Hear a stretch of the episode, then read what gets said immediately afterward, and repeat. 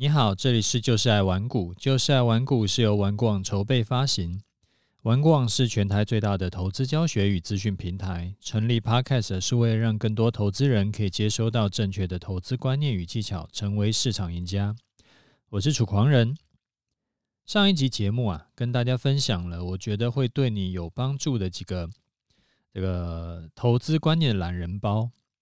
后来呢，就有一位听众回馈跟我说，觉得这一集太有价值了，所以他一个一个的去找我说的那些集数来听啊，听了好几次，然后有些观念真的是听完有被雷打到的感觉，然后后来又发现说，原来很多观念是可以串在一起的，都是相通的。那除了我平常在讲的那几个观念以外呢，他觉得对于第八十集讲到的简单化操盘的观念很有感觉。他觉得自己平常工作很忙，很适合往这条路走，就问我说：“是不是可以多讲一些简单化操盘的东西？”哦，当然可以。所以我是我今天呢，我就从另外一个角度来讲。那讲之前提醒你。如果你还没有听过上一集节目的，你可以今天或明天就赶快去找来听。那那一集节目呢，其实我花了非常多的时间去整理。好，我们先前情提要一下，什么叫做简单化操盘？如果你第八十集没有听到的，你也可以这边直接接得上。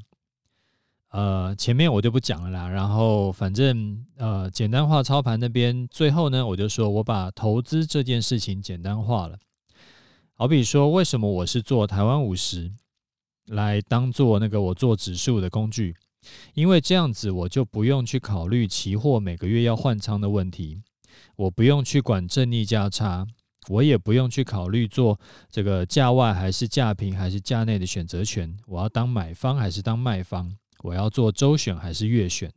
你看，光是要做什么商品，如果我用简单化去处理，我其实就可以省掉非常多的时间跟精力。还记得吗？我时常有在讲，你的注意力的重要性啊，要大于你的时间，要大于你的金钱。那为什么我不盘中炒短线？其实也是类似的原因，因为我就是。有的时呃时常啊，我会需要呃写把那个 podcast 节目的稿子去写好，然后我要处理公司的事情，我要开会，然后呃跟同同事开会，我还要跟外部厂商开会。那所以说，其实我这个这个时间是很紧张的啊，这个是我的情况。所以说，我会选择看似还有很大的优化空间，但我就是不去优化的这个操作策略。因为我需要去节省我的时间跟我的注意力。那讲到精简化，其实就一定要提到那个有一个东西叫做奥卡姆剃刀法则。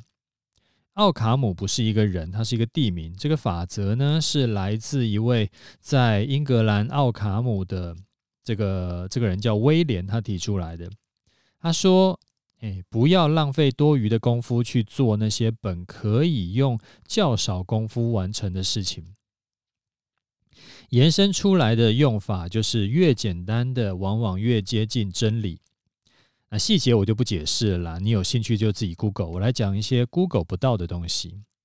你在做投资功课的时候啊，其实是可以用上奥卡姆剃刀法则的。例如说啊，股市指数。的变动是几乎呃无限个变数在互相影响啊，互相拉扯，然后妥协之后的结果。所以，如果啊你今天是要一个一个变数去研究，光是去研究这个影响指数的全值股就有非常多档。那每一档股票呢，你再一一去研究，今天到底是为什么会涨，为什么会跌，为什么会涨？呃，五块、十块，还是为什么只会跌个一块、两块？你可能这辈子都研究不完。但其实你根本不需要这样子去弄，因为你可以直接用技术分析来判断股市涨跌，你只要看线型就好，其他的通通都用剃刀把它剃掉不看，一样可以赚钱，而且比啊。一一去研究那些有的没的，要节省大量的时间跟精力。而且技术分析呢，也不是每一个指标形态都需要去看。你只要对技术分析有一些基本的认识，你就会知道说，当你把多个技术指标整合在一起看的时候，那一定是会互相矛盾的，因为有的指标它现在就是偏多，有的指标它现在就是偏空，而你越多的指标一起看，反而是你会越好像什么都看不懂一样，因为就很矛盾嘛。那有的偏多，有的偏空，那跟没看有什么两样？要解决这个问题啊，其实也很简单，你就挑一两个你比较熟悉的指标去观察就好。像我的波段交易策略，在选择进场点的时候，我大概率都是看形态，是不是有形成头部、底部，然后再看均线。那我就看这两种技术分析，其他的我通通不管。所以你不会看到我在跟你讲什么 KD 指标、什么 MACD，因为我那个东西我是不管的，而且我会把形态的优先权放在均线以上。所以说，当两者互相冲突的时候，我就会知道我一律都是以形态为主。那这样做以后啊，你会发现突然就解决掉很多问题了，因为要看的技术分析指标就很少，所以说我一眼就可以判断出来，然后我就可以节省大量时间，而且因为有先后次序、优先权的关系，所以它并不会互相矛盾。那可能你会担心说，这个盘势变化有这么多种，怎么可能只用几种形态加上均线就判断完呢？那这个也是很多散户的迷思哈，因为我从来没有在追求，我就是要每一种盘势都能赚钱呢。我只要在我比较有把握的盘能够赚到，然后在我没有把握的盘，我就不要进场去亏到，长期累积下来，我就可以吃很饱了。这个也是我时常在讲的那个巴菲特的投资棒球理论啊。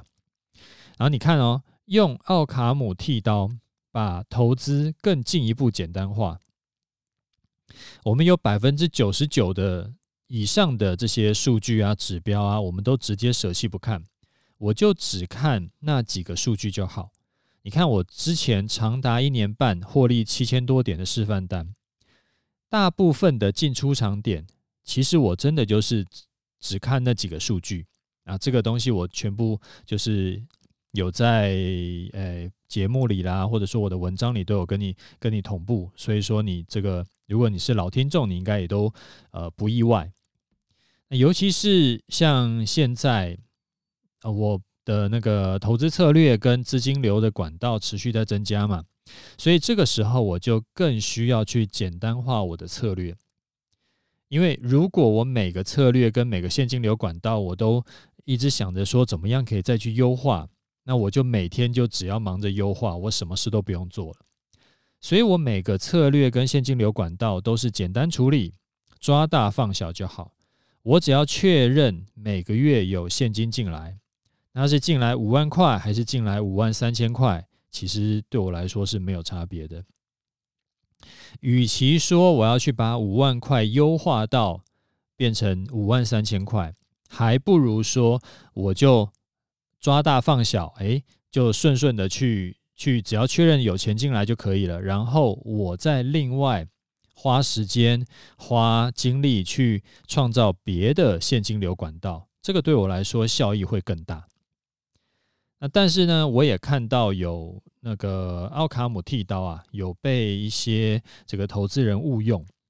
例如说，在市场上有一派啊，他就讲说，只要无脑长期抱股，就一定能赚钱。然后这个无脑长期抱股呢，就是奥卡姆剃刀的应用，因为真的是所有的事情、所有的数据，通通都把它剃光了，就只要买进持有就好。当然，这个是。不能说它是错的，因为长期来看，买进持有指数型的 ETF 的确是可以赚到钱，没有错。但是买进持有这件事情，你就有可能需要去承受。如果你是买在相对高点，那你的这个资产可能就会被腰斩，就是承担这个一个个小这一个小风险就是。那最后呢，要强调。我们在做任何决策以前，其实都或多或少会需要去参考一些资讯。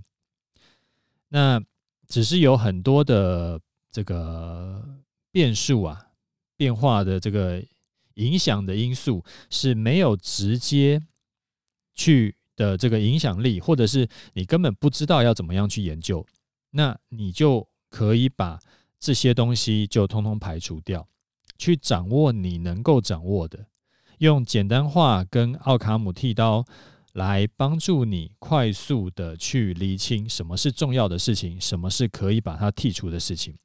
那这样子，你就可以把很多东西就简单化了，包含了你的投资。啊，再举个例子好了，我时常在讲嘛，就是我是不看新闻的，啊，更不用讲说，呃，我是不看新闻来做投资的。为什么？因为我的注意力有限，而且新闻呢，它影响市场，它也是很这个变来变去的。因为它有的时候它是领先市场，有的时候是延后市场，那有的时候是这个利多或利空出尽，然后结果反向走，所以呢，就叫做你根本可以把它当做两个独立事件来看，来来来看待，所以我会直接选择放掉，不管新闻怎么说，反正反正我就是照技术面操作。好，那今天呢，简单讲一下这个奥卡姆剃刀法则的观念要如何应用在投资上。那奥卡姆剃刀其实还有很多在不同别的领域上面的应用啦，好比说管理学啦、行销学啦、科学啦，甚至是呃网站设计都可以用上啊。你有兴趣的，你就自己再去研究一下。好，那我们来看一下听众的回馈哈，呃。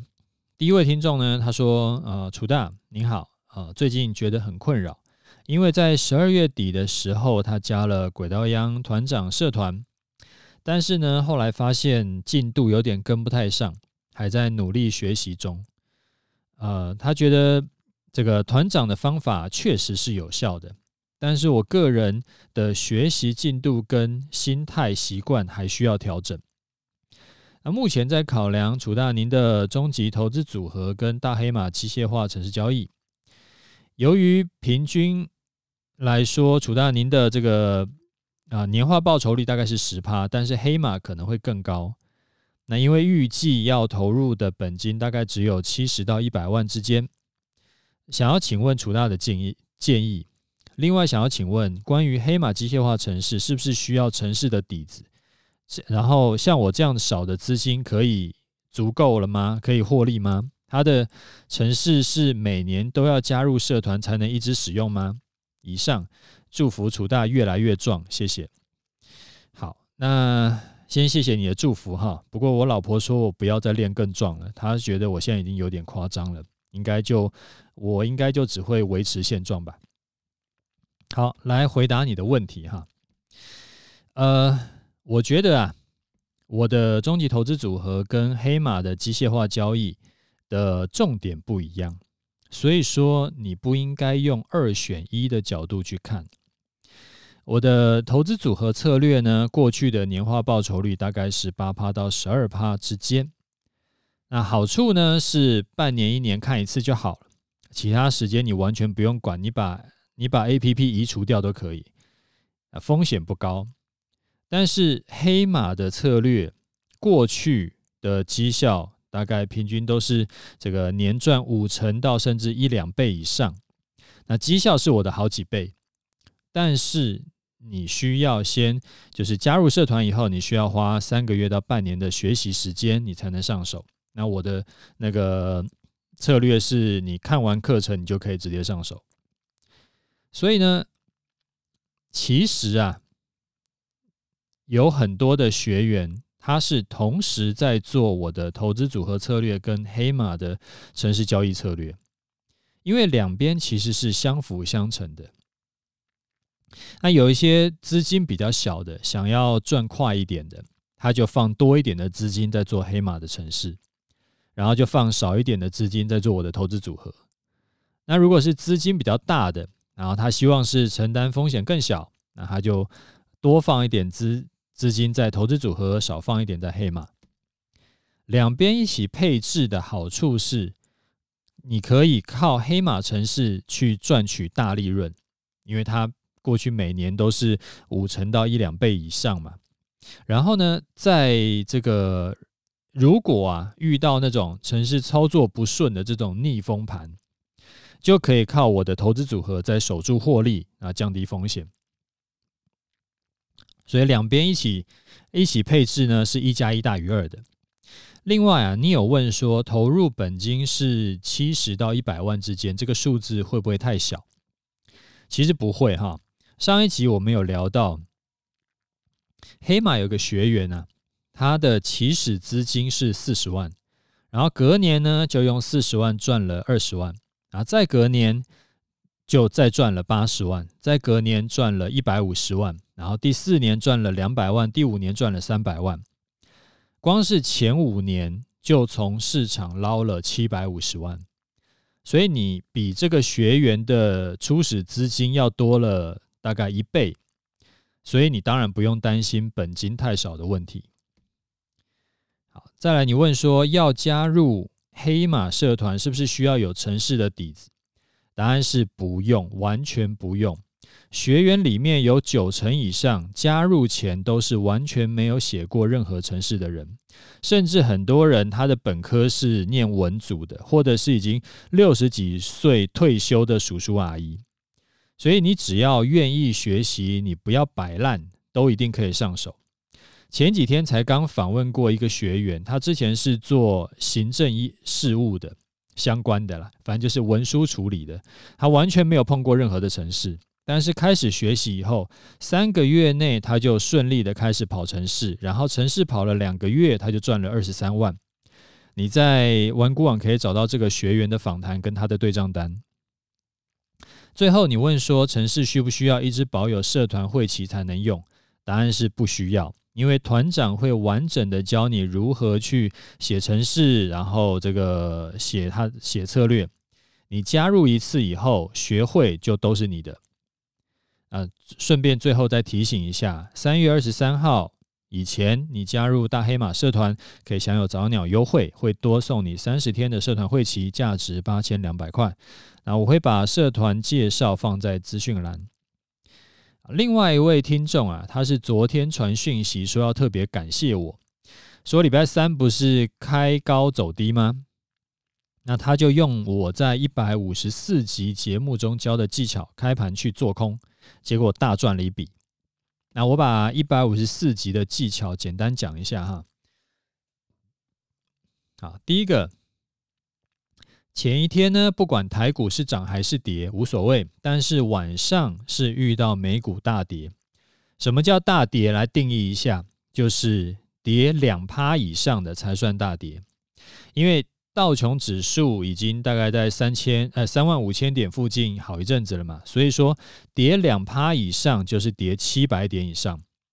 隔天早上的新闻头条大概都会是美股暴跌七百点这种耸动的标题，就想要把投资人吓死。好，第二个，隔天除非在盘前呢、就看到小道琼指数有涨三百点以上，不然十之八九台股会被影响开低。那要做的重点就是，开越低就越有可能会开低走高。那这个时候当然不要开盘去追空，因为这么多年以来，开很低几乎都会有反弹。那反弹后会不会再破底？那要看其他变数。但是不论怎么样，在开很低之后还要继续走低的盘，其实很少见，可以直接忽略不计。抢反弹最简单的方法就是开盘用开盘价进场，然后把开盘前半小时的低点当做停损点，没有跌破停损以前就多单续报，如果跌破停损就多单翻空单。好，这个是一百五十四集教大家的技巧。然后呢，这位同学他就跟我讲，他说他想到以前有跟我学过这个方法。所以呢，他就在礼拜三一大早看到台指期跳空大涨的时候，就进场放空，然后把停损设在那个开盘后三十分钟的高点，就预计是有突破就停损，那没突破呢就空单续报。结果嘞就很顺利嘛，他就盘势一路往下，当天是一个开高走低的盘，所以他后来就自己找个点位就把空单获利平仓掉了。我看了以后，就是看了这个学员的回馈啊，哈，我就跟他讲，我说这样做其实有一点危险。那你这一次赚到呢，很可能只是运气好而已，你下次要小心。啊，为什么我说这样做会有危险呢？第一个，因为前一天晚上道琼指数的涨幅其实不到两趴，那隔天台股跳空开高的幅度也不大，我记得好像是跳空百来点吧，跳空涨百来点吧，它不是说那个就是跳个什么三百点啊，或者更更多的那种那那种比例，所以它其实并没有达到物极必反的效果。啊啊，第二点。一般来说，我比较建议跳空开低的时候去接，比较不建议跳空开高去空。因为以过往的经验来说，我自己在跳空开低接的胜率会比跳空开高去空的胜率要高。而且，除非是已经整个盘势都走空了，它就是已经现在在走大空头了，然后就是一个易涨哎逆易跌难涨的盘。不然的话，往上嘎空的力道通常都比往下破底的力道要强。